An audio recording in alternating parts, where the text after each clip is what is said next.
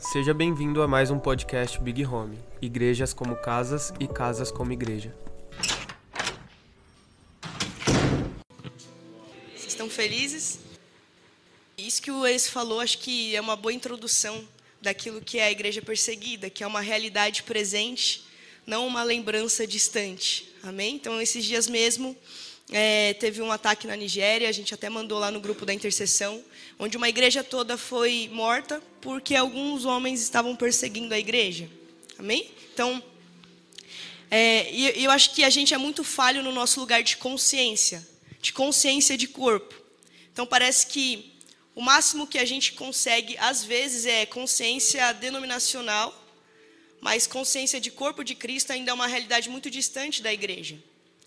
Só que a gente nunca vai conseguir entender de fato que é a igreja de Jesus se a gente não tiver essa consciência de corpo de Cristo, que é muito mais do que uma denominação, mas todos os cristãos, os pequenos cristos espalhados pela face da terra. Amém? Então, não é algo distante, é algo perto, porque não são eles, somos nós. Então, a gente fez o DIP o ano passado e, e isso foi algo que a gente falou e que marcou muito meu coração, que é não são eles, somos nós. E a gente precisa começar a trazer proximidade dessa causa, proximidade desses irmãos para a nossa vida. Amém? Então, toda a nossa falta de consciência de corpo, ela começa a fazer com que a gente seja insensível à dor do outro. Ou seja, eu só sou sensível à dor daqueles que eu tenho consciência, ou daqueles que eu tenho como próximo a mim. E qual que é o problema disso, pensando em corpo? O problema é que se o meu corpo ele é insensível à dor, ele está doente. Então tem uma doença que é as pessoas elas chegam até a morrer quando o corpo delas não sente dor. Entende? Parece que isso é bom, parece que você nunca vai sofrer, mas o problema é que você pode morrer a qualquer momento porque você não está percebendo a dor. O problema é que você se torna frágil e suscetível a qualquer ataque porque você não per percebe. Então tem até a história de um homem que ele tinha essa doença, eu esqueci o nome dela. E fala que ele foi pegar uma panela quente do fogão e ele queimou toda a mão. Só que ele, como ele não sentiu, as mãos dele tiveram é, queimaduras profundas, de terceiro grau. Por quê? Porque o corpo dele tem uma doença que não deixa ele sentir dor. E quanto mais a gente se sentir distante e menos a dor do outro a gente tiver, talvez nós, como igreja, estejamos adoecidos. E o problema é que a gente se torna muito suscetível e frágil diante daquilo que é de fato a igreja de Cristo. Amém? Vocês estão comigo? Então eu quero falar um pouquinho sobre, sobre isso e eu quero pincelar alguns fundamentos de missão. Quero que a gente tenha isso como algo que precisamos pensar e construir para ser a resposta. Para que a gente possa dedicar as nossas vidas ou comprometer as nossas vidas a esse lugar. Amém? Não como uma informação, a igreja perseguida ela não pode ser uma informação que tivemos, mas uma causa da qual precisamos nos comprometer. Amém? Então, pensando em missão, tem algo que eu acredito muito que é, tem três coisas que não se separam jamais, que é a igreja, a missão e o evangelho. Então, a igreja é a missão de Jesus que ele faz por meio do evangelho. Só que o nosso problema foi que por muito tempo a gente quis separar a missão de igreja. Então a gente tem os missionários que nem vão na igreja, ou a gente tem a igreja que nem se importa com a missão. E aí a gente começou a corromper o evangelho. E aí parece que o evangelho era simplesmente para que eu tivesse ou fosse salva do inferno, mas nunca para que eu dedicasse a minha vida para que mais alguns alcançassem o conhecimento de Deus. E aí a gente começou a separar esses três pontos e parece que isso enfraqueceu ou deturpou o nosso entendimento de expansão do reino de Deus na terra. E aí a gente precisa agora começar a lembrar que igreja não existe sem missão nem evangelho. O evangelho ele frutifica em igreja e essa é a missão de Jesus. Amém? Então, se você ama a missão, mas não ama a igreja, você tem um problemão, porque a missão de Jesus era a igreja. Jesus veio fazer missão, e quando ele fez missão, nasceu a igreja, amém? E ele fez isso por meio do evangelho. E se você ama a igreja e não ama a missão, você tem um sério problema, porque talvez você tenha tido o evangelho muito para si, como um lugar egoísta, não olhando com os olhos de Jesus, que olha sobre a terra e vê a, a, tudo aquilo que ainda, todos os homens que ainda precisam ouvir. Amém? Vocês estão comigo? Então a gente precisa entender que a grande comissão, ela não é dada para alguns, amém? A grande comissão é dada para todo aquele que se diz discípulo de Jesus. E o que, que é a grande comissão? A grande comissão de fato é sobre salvar um perdido, mas também sobre discipular as nações. Então é muito importante quando a gente sai na rua para evangelizar, mas é tão importante ainda quando nós nos colocamos em oração por algumas nações, para que elas se tornem discípulas do Senhor também. Então a grande comissão é de fato sobre um, mas também sobre nações. A grande comissão é quando nós, como igreja de Cristo, entendemos isso e nos levantamos, pedindo e clamando por algumas nações, por alguns países, para que alguns outros povos também ouçam falar sobre isso, cheguem ao pleno conhecimento de Deus. Amém? E essa é a grande comissão que a gente precisa entender. Porque talvez o nosso entendimento de evangelismo ele seja raso a ponto da gente pensar, vamos trazer toda a cidade para dentro da, da, da igreja. Mas será que não é importante tentarmos expandir o evangelho para a cidade? Será que a igreja é um lugar onde eu tenho que trazer todo mundo para proteger? Ou será que dela é um foco onde pode expandir o reino de Deus e tocar a cidade? Porque parece que é muito mais importante a gente trazer para dentro do que falar, Deus, expanda o seu reino pela cidade, que seja como uma onda invadindo cada rua. E aí a gente parece que a gente tem medo. Então a gente tem medo de deixar o jovenzinho e evangelizar a prostituta, porque acha que talvez ele vá pecar em pensamento. Entende que o perdido se tornou um medo para nós do que a gente entender quem ele é. E aí a gente entra numa questão que eu tenho pensado muito esses dias que a gente ficou em casa, que é: a prostituta, ela é prostituta ou ela está prostituta e é minha irmã? E ela só não entendeu isso porque ninguém chegou e revelou o pai. Porque às vezes a gente vai chegar no perdido e vai falar assim, mas o problema é isso que você faz. O problema é que você está se prostituindo. Só que isso vai colocando um abismo gigante entre nós.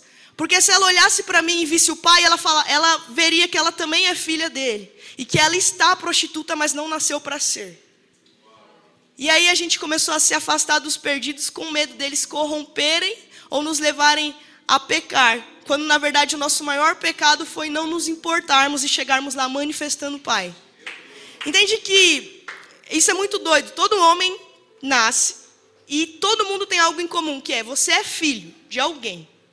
Não importa se você conheceu sua mãe, não importa se você viveu com ela, não importa se ela foi legal, mas parece que Deus ele colocou algo comum dentro do homem, intrínseco da humanidade, que é todo mundo é filho de alguém. Parece que isso é quase que um apontamento de que todos fomos predestinados a sermos filhos de Deus. Só que parece que a gente perdeu esse lugar. Parece que a gente esqueceu que Deus nos deu o direito de sermos chamados filhos de Deus. Gente, isso é muito profundo. O que é um pai? Às vezes a gente fala, quero amadurecer para me tornar pai. Pai é o filho que amadureceu.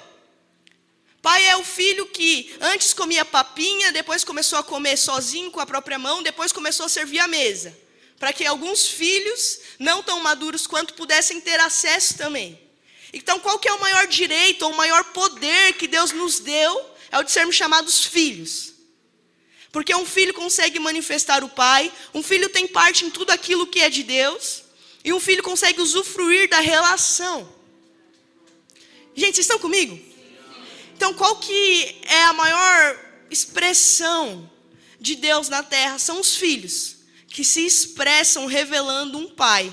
Entende? Então, os perdidos, eles não. A gente precisa parar de pensar isso, que ah, ela é uma prostituta. Não, ela está. Mas ela é minha irmã. E quando eu revelar o pai, ela vai ver que isso que ela está é condição. E essa natureza, ela consegue ser transformada até a natureza de Deus.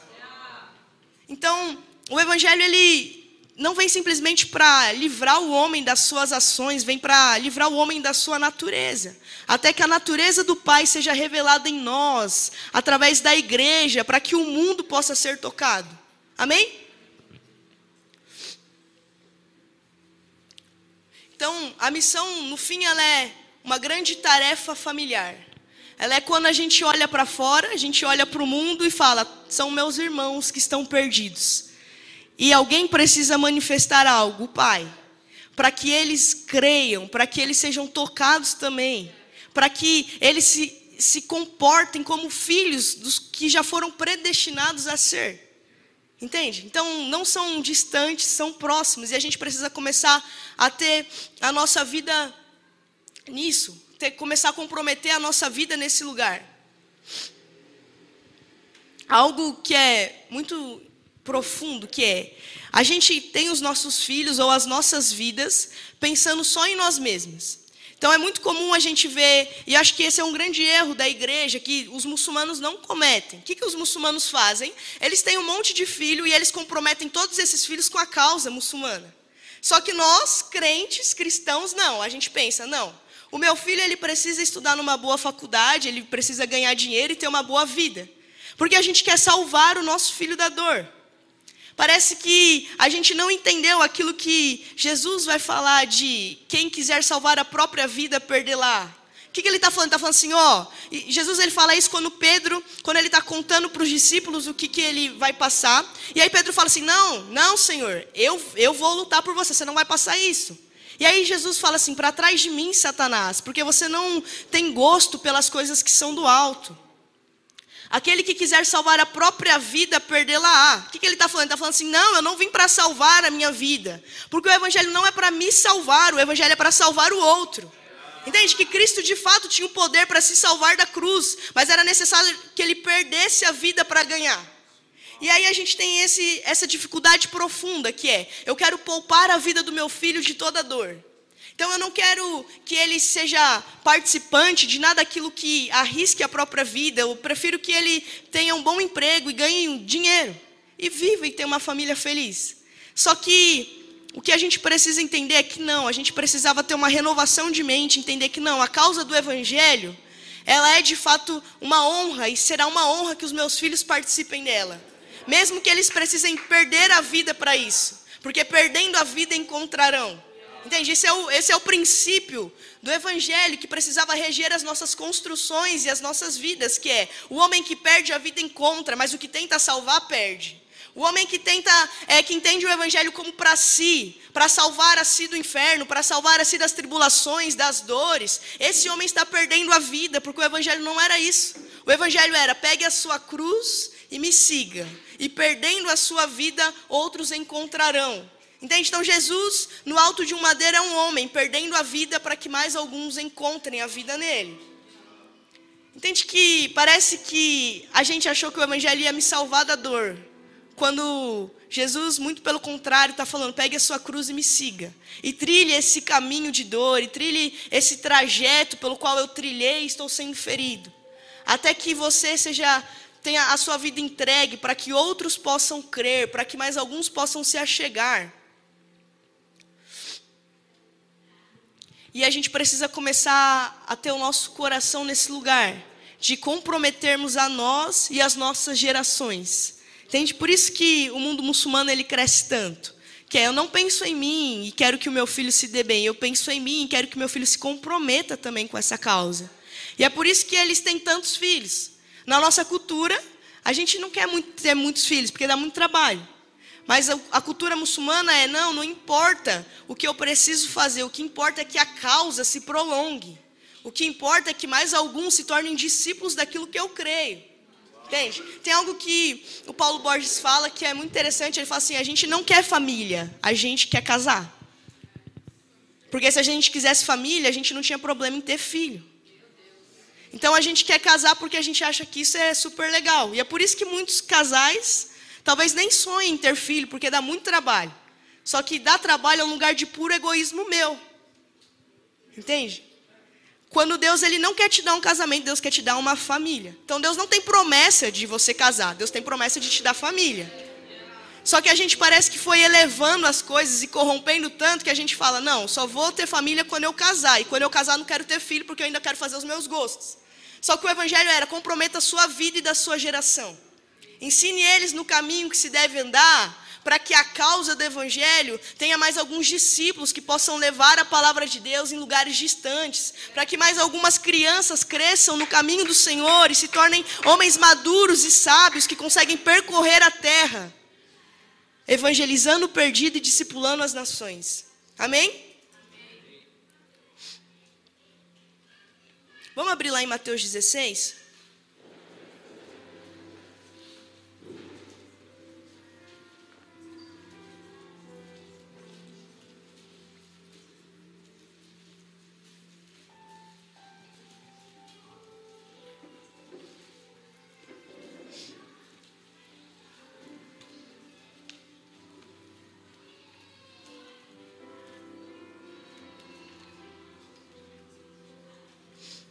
Quero ler esse texto que a gente conversou.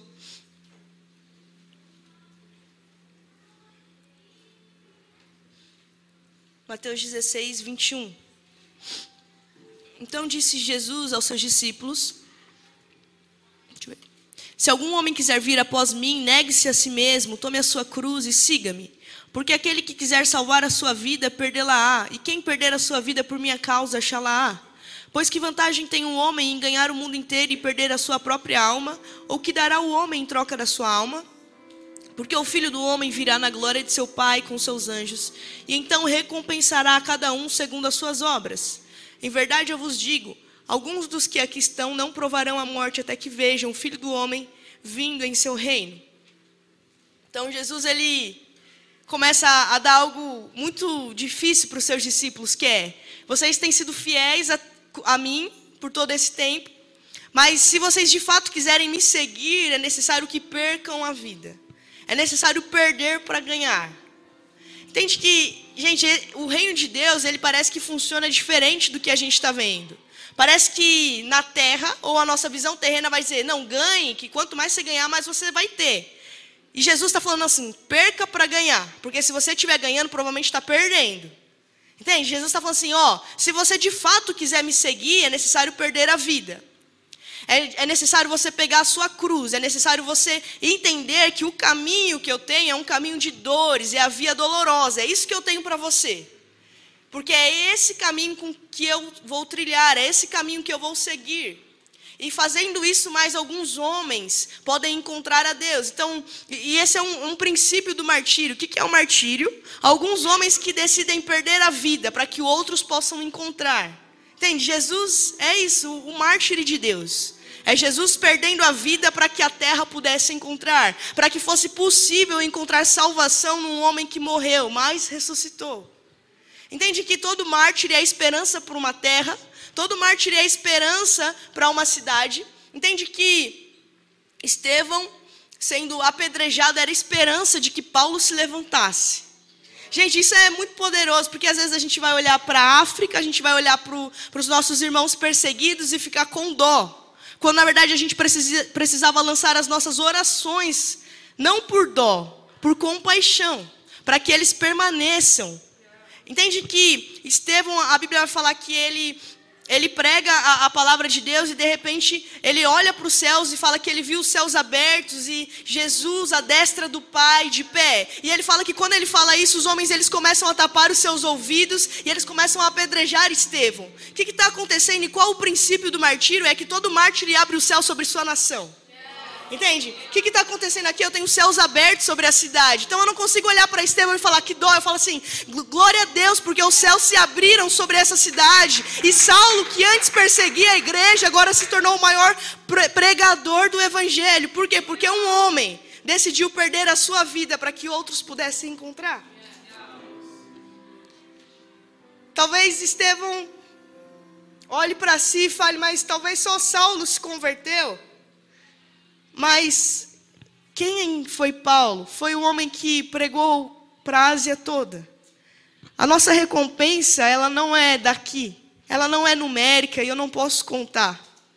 Porque talvez Estevão olhe e fale, mas foi só Paulo que se converteu. E Jesus, quando recebe ele, fala: não, a Ásia toda foi tocada. Porque um homem decidiu perder a sua vida para que um Paulo se levantasse. Entende que a gente precisa começar a entender esse lugar de negarmos a nós mesmos para que os céus da cidade sejam abertos. Para que a gente possa olhar para cima e falar: Eu vejo o Filho de Deus de pé à destra do Pai. Para que essa glória comece a tocar a, a cidade. Gente, qual que é a nossa distância da igreja perseguida? Às vezes a gente vai falar: Nossa, mas eu estou no outro continente. Não. A nossa distância com eles é de uma oração. Esse é o tamanho da minha distância. Há um lugar chamado oração em que eu consigo encontrar os meus irmãos. Não importa onde estejam, não importa de onde são, não importa o que passam, quando eu adentro nesse lugar chamado oração, nós nos encontramos e começamos a partilhar da dor do outro, e começamos a entender do coração do outro, e começamos a lançar as nossas intercessões em favor do outro. Então, qual é a nossa distância da igreja perseguida? Uma oração. Estamos a uma oração de distância dos que sofrem. Estamos a uma oração de distância dos que são perseguidos. Todo todo o ambiente espiritual das cidades, elas interferem na pregação do evangelho. Então, quando a gente, gente, tá tudo, eu não estou dando tantas referências, né? Mas está tudo bem, né? Vocês estão acreditando? Quando a gente vai falar de avivamento, de Pentecostes, a gente vai olhar Atos 2. E aí a gente vê Pedro pregando e 3 mil homens se convertendo. Mas o que, que aconteceu para que essa pregação fosse tão poderosa e 3 mil pessoas se convertessem? Algo chamado oração. Algo chamado alguns homens que permaneceram até que até que fossem revestidos do alto e orando mudaram o ambiente espiritual da cidade que estavam. O nosso problema é que às vezes a gente fala, vou fazer uma, um voto, uma campanha, sei lá como a gente vai chamar, de orar 10 dias. Só que aqueles homens, eles não oraram 10 dias, eles oraram até que. Isso podia durar 50, 100 ou 1. Entende? O problema é que a gente fala, eu vou orar 10 dias pelo meu marido. Eu vou orar 10 dias por essa cidade. Não, eu vou orar até que. Eu não sei quanto tempo de oração é necessário, eu sei que até que é necessário que eu comprometa a minha vida para que o ambiente espiritual dessa cidade seja alterado, para que a, glória de Deus possa tocar a terra e para que a pregação comece a atingir os corações. Entende que os principados e potestades eles estão para roubar a mensagem do evangelho. É por isso que o anjo chega em Daniel e fala assim: "Ó, oh, eu demorei porque o príncipe da Pérsia me impediu". E o que, que o anjo trazia? Uma mensagem. O que, que o principado estava tentando fazer? Impedir que a mensagem chegasse no coração. Só que o que, que Daniel fez para que o anjo pudesse trazer a mensagem? Orou. Ele mudou o ambiente celestial da cidade para que a mensagem pudesse chegar até ele. Então, por que, que hoje a gente tem pregações talvez tão vazias? Ou por que, que os homens não se convertem mais nas nossas pregações? Porque a gente não orou até que. A gente não orou até que os principados não pudessem resistir à mensagem e elas chegassem nos corações, e elas penetrassem com verdade, e elas mudassem os homens. Porque a gente não entendeu que há mais alegria num pecador que se converte do que em qualquer outra coisa do mundo. Porque a gente achou que todo mundo já ouviu falar, eles não querem porque não quer. Não. Eles não querem porque a mensagem e sabedoria e poder ainda não alcançou o coração. E talvez isso comece a indicar que alguns principados estão sobre essa cidade. E talvez isso comece a me indicar que alguns principados estão sobre essa nação. Isso começa a me indicar que alguns principados estão sobre a África. E qual que é o papel da igreja intervir? Ah, mas eu oro e não vejo nada. Amém. Não era para você ver mesmo, era para você crer e saber que os ambientes espirituais eles são mudados enquanto a oração da igreja acontece. Tem uma coisa que eu acredito muito de intercessão, que é a intercessão é a pedrinha que eu solto e mato o gigante antes de eu chegar. Na história de Davi e Golias, e todo mundo acho que sabe dessa história, que a gente sempre vai contar para as crianças. Fala que, de repente, Golias ele está enfrentando todo Israel, e aí o que Golias ele começa a falar assim é: me dá um homem, me dá um homem que é capaz de me enfrentar, me dá um homem que é capaz de vir aqui até mim, e se esse homem vencer, eu, nós seremos o escravo de vocês, mas se eu vencer, todo Israel é nosso escravo. E fala que ele começa a assolar é, todo Israel por muitos dias. De repente, Davi, que era o jovenzinho que cuidava e pastoreava algumas ovelhas, ele ouve isso quando ele foi só levar comida para os irmãos dele, que de fato eram soldados. E ele fala assim: como ele ousa afrontar o exército de Deus, como ele ousa afrontar o Deus vivo. E aí ele fala assim: eu posso ir. E aí fala que quando ele chega no rei Saul, e Saul era o homem mais alto e mais bonito de todo Israel, ele fala assim: ó, oh, Saul, eu posso ir lutar contra esse homem, contra Golias, já que ele quer só um homem, tem eu. E aí Saul fala assim: Não, não, menino, você é um menino, olha o seu tamanho. Você é bonitinho, você é fofinho, você é ruivo. Entende? Ele era fofinho, Davi era um homem fofinho. E aí ele fala assim: Não, deixa eu ir. E aí Saul fala: Vai. Só que provavelmente você vai morrer, mas tenta pôr a minha armadura, já que você não tem, porque você é fofinho, você é pastor de ovelhas, você não tem armadura. Fala que quando Davi coloca, ele fica todo engessado e ele não consegue se movimentar. Aí ele tira aquilo e fala assim: Não, pode deixar que eu vou com Deus. E aí fala que de repente Davi ele pega cinco pedrinhas lisas de um ribeiro, ele coloca no seu alforje pastoral e ele vai diante de Golias.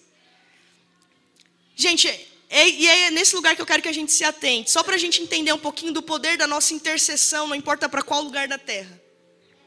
Algo que Davi faz, a primeira coisa, é ele tira cinco pedras lisas de um ribeiro, de um riacho. O que é o ribeiro? O ribeiro é um rio de águas correntes. E essas águas elas vão representar um lugar profundo de adoração. E é por isso que a gente fez um arpitaça aqui, vocês perceberam? Foi diferente a adoração hoje. Por quê? Porque algumas orações elas estão em lugares profundas, escondidas e ainda precisam ser lançadas sobre a terra. E aí fala que Davi ele pega essas pedrinhas lisas e elas são lisas porque elas ficaram muito tempo debaixo da água. Uma pedra ela só fica lisa se ela ficou muito tempo lá. Fala que essas pedras elas eram lisas e são cinco para representar os cinco ministérios. São cinco para representar que Davi, embora, embora esteja com seu alforje pastoral e seja um pastor, olhando para Israel e falando assim, eles estão como ovelhas sem pastor, eu sei me movimentar naquilo que é necessário. Se for necessário profetizar, eu profetizo. Se for necessário ensinar, eu ensino. E aí o que, que acontece? Fala que Davi de repente chega diante de Golias e Golias fala assim: mandar uma criança vir lutar comigo. E aí Davi fala assim: não, eu vim em nome do Deus vivo. Davi sabia que ele já tinha matado o, o, urso, já sabia que ele já tinha matado o leão, e de repente ele mata agora o gigante. Mas como que Davi mata o gigante? Com armas terrenas? Não, Davi mata o gigante com uma pedrinha. Gente, é impossível um homem matar o gigante com uma pedrinha. O que estava acontecendo aqui? Davi ele lançou a pedrinha. O que, que é a pedrinha? É a intercessão. O que, que, é a intercessão? É a pedra que eu lanço e derrubo gigantes antes que eu chegue até eles. Talvez você nunca pise na África, talvez você nunca pise na Nigéria, mas a gente consegue derrubar alguns gigantes lançando algumas pedrinhas, que são as orações que encontramos em lugares profundos em Deus e que precisam ser lançadas na terra ainda. E aí, de repente, Davi, sem tocar em Golias, ele matou o gigante. Porque ele tinha achado cinco pedras lisas de um ribeiro. Porque ele tinha achado dentro de um lugar profundo de relação com Deus as orações que eram necessárias ser fei serem feitas. A verdade é que há muitas orações ainda que estão escondidas e que Deus está esperando que alguém se levante e fale: Deus, qual é a oração que precisa ser lançada sobre a terra agora? Deus, qual é a oração que está no seu coração e o homem precisa é, revelar isso na terra agora? Qual é a oração, Deus, que eu preciso fazer até que os céus sejam abertos, até que sejamos revestidos de poder outra vez, até que as nossas pregações comecem a ter 3 mil conversões de novo? Quais são as orações que estão escondidas em você, Deus? Para que a gente possa fazer, para que mais alguns Golias sejam derrubados e o povo de Deus seja liberto outra vez. O que, que nos falta? Aquilo que Davi tinha, um coração pastoral. Um homem que olha o povo de Deus e vê o povo de Deus sofrendo e fala assim: não, não é possível. Não é possível que tudo isso está acontecendo e eu não vou fazer nada. Não é possível que eu não vou ser movido de íntima compaixão para salvar os meus irmãos. Davi tinha só uma coisa: um coração pastoral.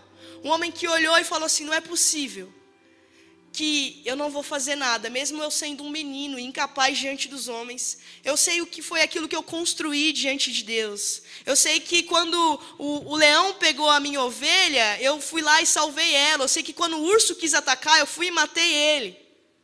E eu sei que quando Golias quis afrontar todo um povo, eu me levantei com aquilo que eu tinha, porque eu era simplesmente um arpista, um homem que adorava ao Senhor. E nesse lugar de adoração, eu achei algumas pedras lisas e eu lancei. Amém?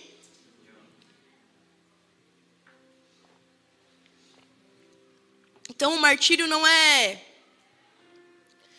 não é algo triste, ele abre o céu sobre a cidade. São homens que permanecem em oração até que até que seja revelado aquilo que aquilo que é necessário, até que sejamos revestidos de poder. Então, o que falta para nós hoje, como igreja que não passa por perseguição, orarmos até que, orarmos a, e, e, lançarmos as nossas intercessões, até que alguns Golias é, caiam da África, até que é, os países muçulmanos se convertam, até que.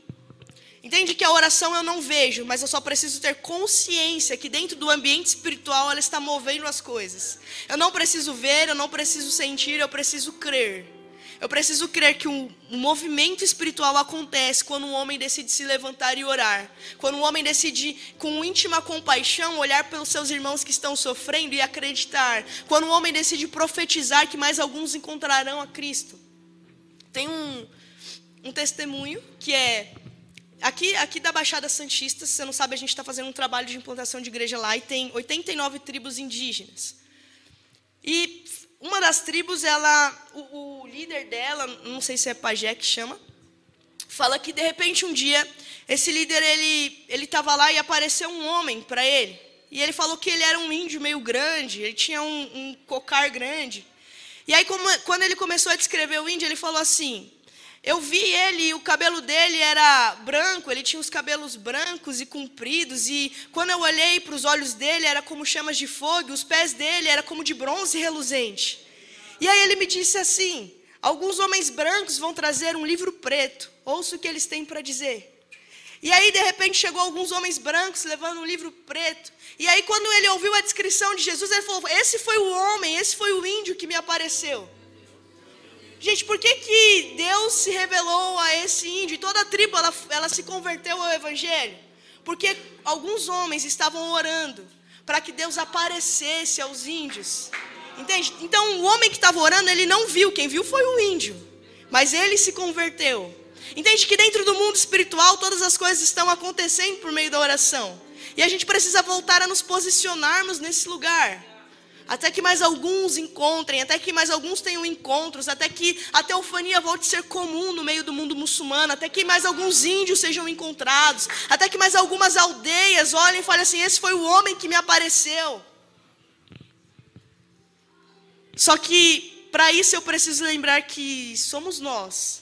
Então o nosso corpo, o corpo de Cristo é quem padece. E nós, como homens que não perderam a sensibilidade, como, não, como homens que não adoeceram, precisam lembrar dessa dor e orar por ela. Precisam olhar e falar assim: não, de fato, o corpo de Cristo está sendo ferido e nós precisamos orar pelos nossos irmãos, por mais alguns perseguidores, para que mais alguns homens que estão a caminho de Damasco sejam parados por uma pergunta que é: por que me persegues? Entende que, gente, a, a história de Paulo é muito poderosa. É um homem tentando matar a igreja, tentando perseguir os cristãos. De repente, ele é parado por uma única pergunta que é: Saulo, por que me persegues? Entende que talvez a pergunta que os, os perseguidores da igreja precisam ouvir é: por que me persegues? É quando o próprio Deus se revela, é quando as escamas dos olhos elas caem, é quando tudo aquilo que eles achavam que era realidade se torna escuro. É quando a pergunta por que me persegues não toca simplesmente o, ouvido, mas fere o coração. É quando percebem que não estão perseguindo a homens, mas ao próprio Deus.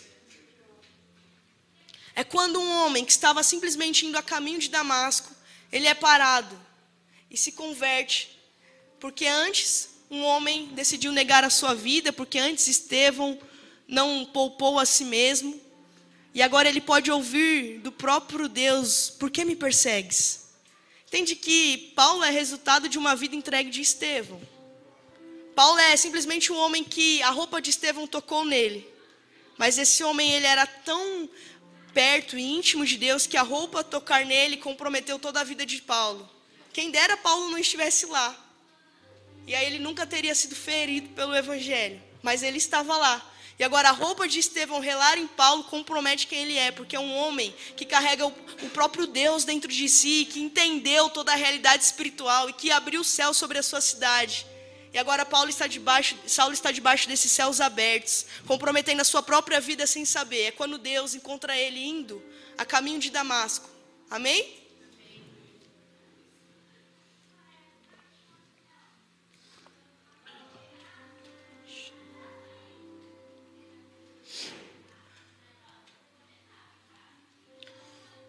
Então, a gente precisa começar a comprometer as nossas vidas, comprometer a vida dos nossos filhos, comprometer quem somos, comprometer os nossos sonhos, o nosso destino. Entender que o Evangelho não veio salvar a minha vida. O Evangelho fez, veio para que eu perdesse ela, para que outros pudessem encontrar. Entender que não é sobre eu ficar tentando salvar a minha vida, mas é sobre eu decidir perder. É sobre eu entender que quanto mais eu perder a minha vida, mais outros conseguem encontrar, porque o Evangelho não é sobre mim, é sobre o outro. O Evangelho não é para que eu, é para que o outro. Entende? Jesus na cruz não é para que ele nada, é para que o outro pudesse ter parte na sua morte, na sua ressurreição. É para que o outro pudesse também ver o Pai, pudesse estar com o Pai. E essa é a, a, o grande fundamento do evangelho, que é não é sobre mim, é sempre sobre o outro. É sempre sobre como o outro vai ser tocado, é sempre sobre como o outro precisa entender que ele está, o mundo já está condenado. A gente estava até conversando disso ontem, que às vezes a gente vai falar assim: "Nossa, mas pouco se prega de juízo, pouco se prega que você vai para o inferno".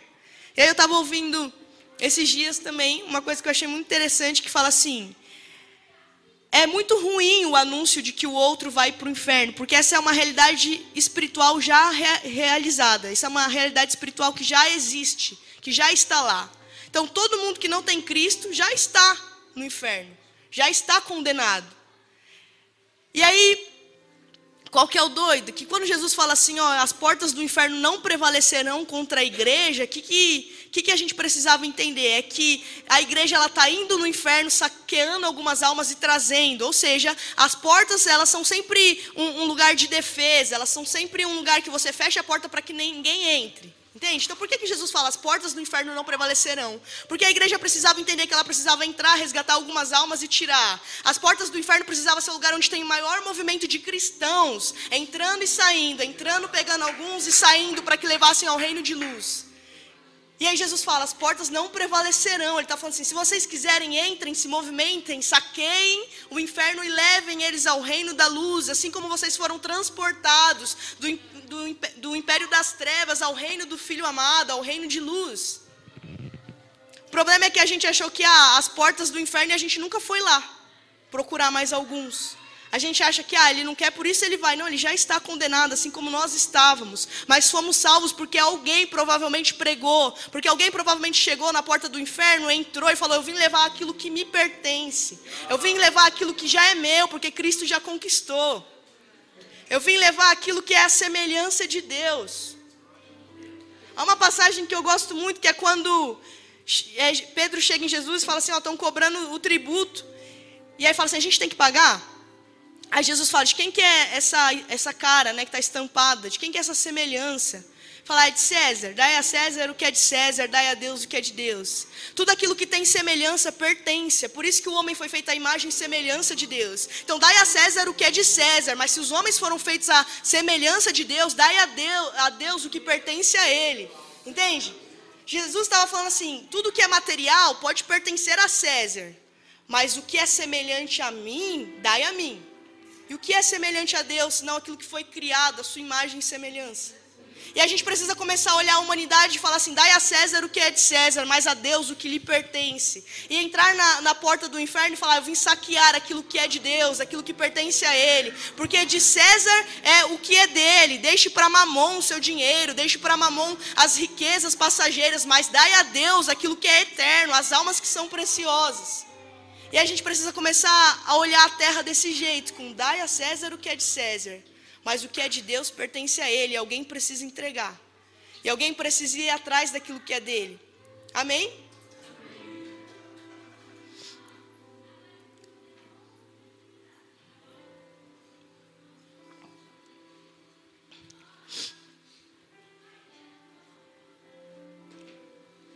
Abram comigo em Isaías 63. Então há um tempo, gente, em que todo perseguidor pode se converter. Há um tempo em que todo homem que, que nunca ouviu o Evangelho, em que nunca se converteu, em alguém que nunca amou o Senhor, pode se converter. Mas a verdade é que, é que às vezes a gente precisa entender que Deus, Ele exerce justiça sobre a terra. Então Deus ele tem um cetro de justiça em sua mão, amém? A Bíblia fala que Jesus ele possui um cetro de justiça. E o que, que é justiça? Justiça para alguns pode ser graça, para outros podem ser juízo. Então o que, que é juízo? O que, que é graça? São caminhos pelo qual Deus exerce justiça. Entende? Então, a chuva em Noé é o quê? É graça, é juízo, é os homens morrendo ou é Noé sendo salvo? Eu não sei, depende, né?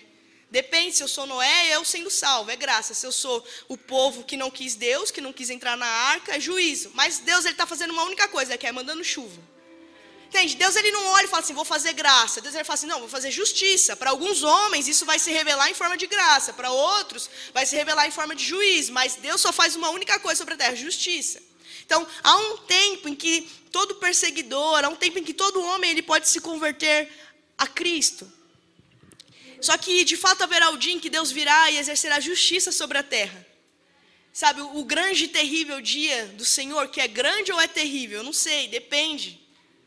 Para a igreja grande, para os que perecem, terrível. A chuva em Noé é grande ou é terrível? Não sei, depende.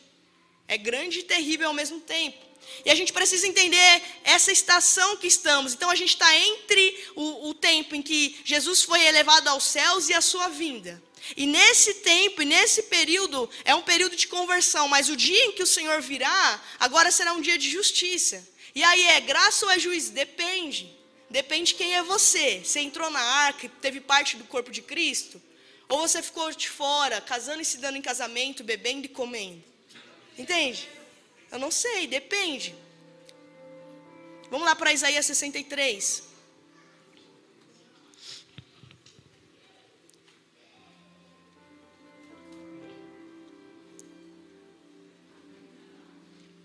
Sessenta e três, um.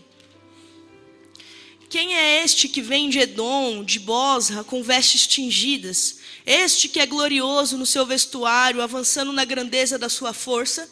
Eu que falo em justiça, poderoso para salvar. Por conseguinte, és tu vermelho em teu vestuário, e tuas vestes como aquele que pisa no lagar? Eu tenho pisado o lagar sozinho, e dentre o povo não houve ninguém comigo, porque eu, eu irei pisá-los em minha ira, esmagá-los em minha fúria. E o sangue deles será salpicado sobre minhas vestes, e eu mancharei todo o meu traje porque o dia da vingança está em meu coração e o ano dos, meu, dos meus redimidos é chegado. Vamos lá para Apocalipse 19.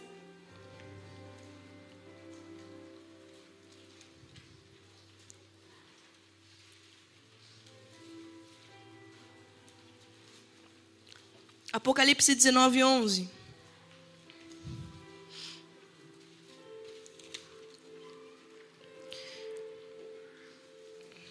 E eu vi o céu aberto, e eis um cavalo branco, e o que estava sentado sobre ele era chamado de fiel e verdadeiro, e com justiça julga e guerreia. Seus olhos eram como chama de fogo, e sobre a sua cabeça havia muitas coroas. E ele tem um nome escrito que nenhum homem conhecia, senão ele mesmo. E ele estava vestido com vestes banhadas em sangue, o seu nome é chamado de A Palavra de Deus. E os exércitos que estavam no céu seguiam-no sobre cavalos brancos, vestidos de linho fino, branco e limpo. E de sua boca saiu uma espada afiada para que ele castigue as nações. E ele as governará com cetro de ferro e pisa o lagar do vinho da fúria e da ira do Deus Todo-Poderoso. E ele tem sobre a sua veste e sobre a sua coxa um nome escrito: Rei dos Reis e Senhor dos Senhores. E eu vi um anjo que estava de pé no sol, e ele gritou com alta voz, dizendo a todas as aves que voam pelo meio do céu: Vinde e ajuntai, ajuntai-vos a ceia do grande Deus. Só até aqui. Então a gente está nesse tempo. Mas há um dia chamado Dia da Vingança do Senhor. Há um dia em que o Senhor promete a todos os seus redimidos que derramaram o seu sangue, que é há um dia de vingança. E talvez isso pareça diferente do Deus que você acredita, mas como se Deus é bom, Deus é bom, mas Ele é justo e exerce justiça sobre a terra. E algo que Ele promete a toda a igreja, algo que Ele promete a todos os homens que sangraram até a morte, que é, haverá um dia de vingança, onde eu virei e pisarei o lagar, onde as minhas vestes estarão manchadas de sangue, mas não meu. Mas dos homens e de todas as nações e reinos que perseguiram e maltrataram a igreja e não se converteram dos seus maus caminhos. Há um dia em que o Senhor virá e pisará o lagar. E, gente, entende que a verdade é que há um sangue que clama a Deus. Um dia Caim matou Abel e de repente Deus chega a Caim e fala: Caim, cadê o teu irmão? E Deus ele vem e tem face a face com Caim, fala: Caim, cadê o teu irmão? Porque o sangue dele clamou a mim. A verdade é que todo sangue de mártir ele começa a clamar a Deus. E haverá um dia que o Senhor não resistirá. E virá até e, falar, e vai falar: cadê? Cadê esses homens? Porque o sangue deles chegaram até mim. Nações, cadê esses homens que vocês mataram? Porque o sangue deles clamou até mim, eu já não pude me conter, eu já não pude resistir. E esse dia que para a igreja é grande dia, que terrível dia, e dia da vingança do Senhor. Então a vingança não cabe aos homens, mas a Deus. Por que, que os mártires se entregam com boa vontade e sorrindo? Porque eles entenderam que não, a nós, o nosso sangue, ele rega a terra para que mais alguns cheguem, mas o nosso sangue um dia também será vingado. E ai das nações, reinos e tronos que derramaram sangue inocente em face, em, em prol do, da sua própria religião, em prol da sua própria crença, em prol dos seus próprios ídolos. Porque o Senhor virá e ele se levantará e ele falar, e ele vai vir e responder por cada sangue que tem clamado e subido até ele. Porque quando o primeiro homem matou Abel, o Senhor não resistiu. Porque quando o primeiro assassinato na terra aconteceu, o próprio Deus veio e perguntou: cadê ele? Caim, cadê Abel? Caim, o que você fez? Caim, por que você fez isso? E aí fala que Deus poupa a vida de Caim, mas não poupará das nações. Mas não poupará quando toda a igreja clamar, começar a clamar, quando o sangue de todos os mártires continuarem subindo aos céus. Então, cada gota de sangue também é um clamor a Deus. Entendam que cada gota de sangue derramado dentro do mundo espiritual começa a clamar por uma terra, começa a clamar: vinga-nos, Senhor, vinga-nos em sua ira, vinga-nos com seus ciúmes. Não é o Senhor um Deus zeloso, não é o Senhor um marido ciumento que vinga e cuida do seu povo, não é o Senhor um Deus que cuida dos seus. Então há um tempo para a conversão de todos os saulos que perseguem a igreja de Deus, mas haverá o dia e que o Senhor virá e vai dizer a cada nação, a cada povo, a cada tribo que matou um dos seus filhos, cadê? Onde está eles? Porque o sangue deles subiu até mim, porque o clamor do sangue chegou aos meus ouvidos e eu já não pude resistir, eu já não pude conter, porque esse sangue que rega a terra era sangue inocente e puro. Era sangue de homens que foram redimidos e já não deviam mais nada à morte, e a morte já não podia segurá-los. Então, talvez o martírio ele se pareça muito triste diante da nossa visão terrena, e de fato é um lugar de muita dor. Mas dentro do mundo espiritual, ele começa a levantar um clamor que lugar nenhum pode se ouvir. É o clamor do sangue, é quando o sangue clama a Deus, dizendo: Senhor, nos vinga. Vinga-nos, Deus. Se lembre dos seus redimidos. Se lembre dos homens que estão dispostos a, a entregar a própria vida e entregaram. Para encerrar, eu quero lá em Hebreus 11.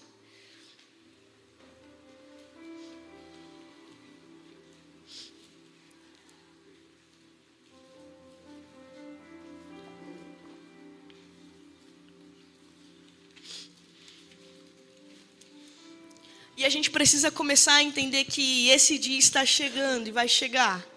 Então, eu acredito muito que antes da vinda de Deus também há um tempo de um martírio muito intenso.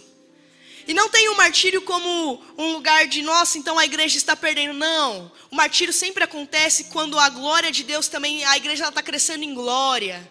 Por que, que o martírio vem em Pentecostes, em Atos 2? Por que começa a perseguição? Porque a igreja se tornou gloriosa demais. Então, quanto mais gloriosa e quanto maior o tempo de glória, maior também o tempo de perseguição e tribulação. Mas não acho que a perseguição consegue parar a igreja. Não acho que as tribulações tão leves e passageiras conseguem parar a glória e o peso de glória que há de ser revelado. Então, todo tempo de glorificação, ou quanto mais a igreja cresce em glória, mais perto ela está de um tempo de martírio. E quanto mais martírio, mais ela se fortalece. Um dia Faraó olha para o povo de Deus, para o povo de Israel e fala assim: vamos aumentar o trabalho deles, porque eles estão crescendo em número. E fala que quanto mais cargo, quanto mais jugo, quanto mais peso ele colocava sobre o povo de Deus, mais eles se multiplicavam.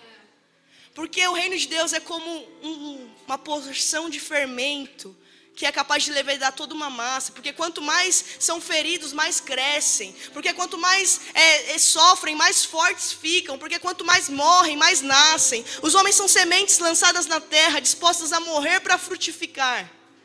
Então, o que pode parar a igreja? O que pode parar a igreja? O que pode fazer a igreja perder o seu vigor? Se nem a morte mais pode deter a igreja, era aquilo que conseguia segurar os homens. Se nem mais o pecado pode parar a humanidade, porque Cristo redimiu os homens. Se nem Faraó conseguiu, se não conseguiu Nero, se não conseguiu a Síria, a Babilônia, o que pode parar o povo de Deus? Porque quanto mais são perseguidos, mais crescem. Quanto mais sofrem, mais fortes ficam. Quanto mais martírio, mais glória. Quanto mais glória, mais martírio. Até que o dia da vingança do Senhor seja revelado sobre a terra. Até que o Senhor se levante com o seu cetro de ferro e fira as nações. Até que cada sangue seja vingado. Até que a justiça seja feita. Hebreus 11.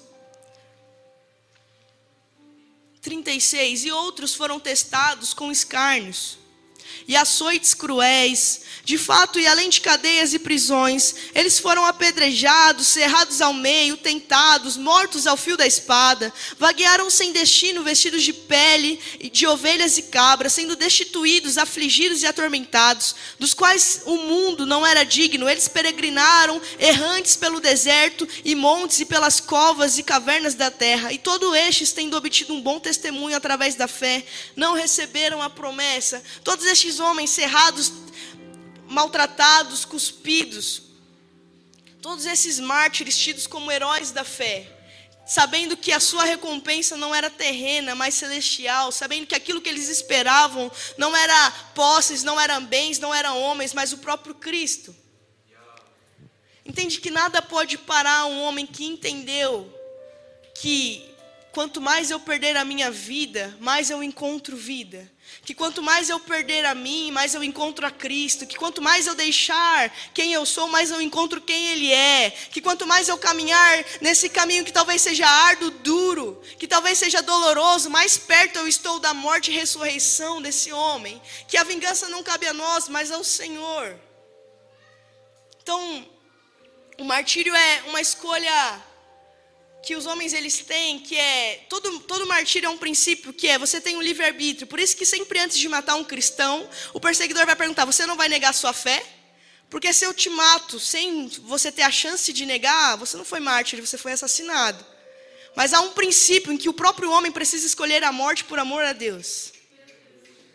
E escolhendo a morte por amor a Deus, agora o sangue dele pode clamar de Deus: Senhor, vinga o seu povo nos vinga sobre a terra, fira as nações, fira os reis, venha com justiça. Então a verdade é que antes da, do grande dia de Deus, antes de Cristo se manifestar e vir, um tempo de grande martírio acompanhará isso, porque é o sangue clamando que faz o Senhor descer. E aí a gente precisa entender, estarmos preparados e começarmos a olhar para esse lugar não como medo, mas como privilégio. Que privilégio para os doze discípulos morrer pelo Senhor. Que privilégio a ponto de Pedro olhar e falar assim: não, só não me crucifiquem como ele, me ponham de ponta cabeça.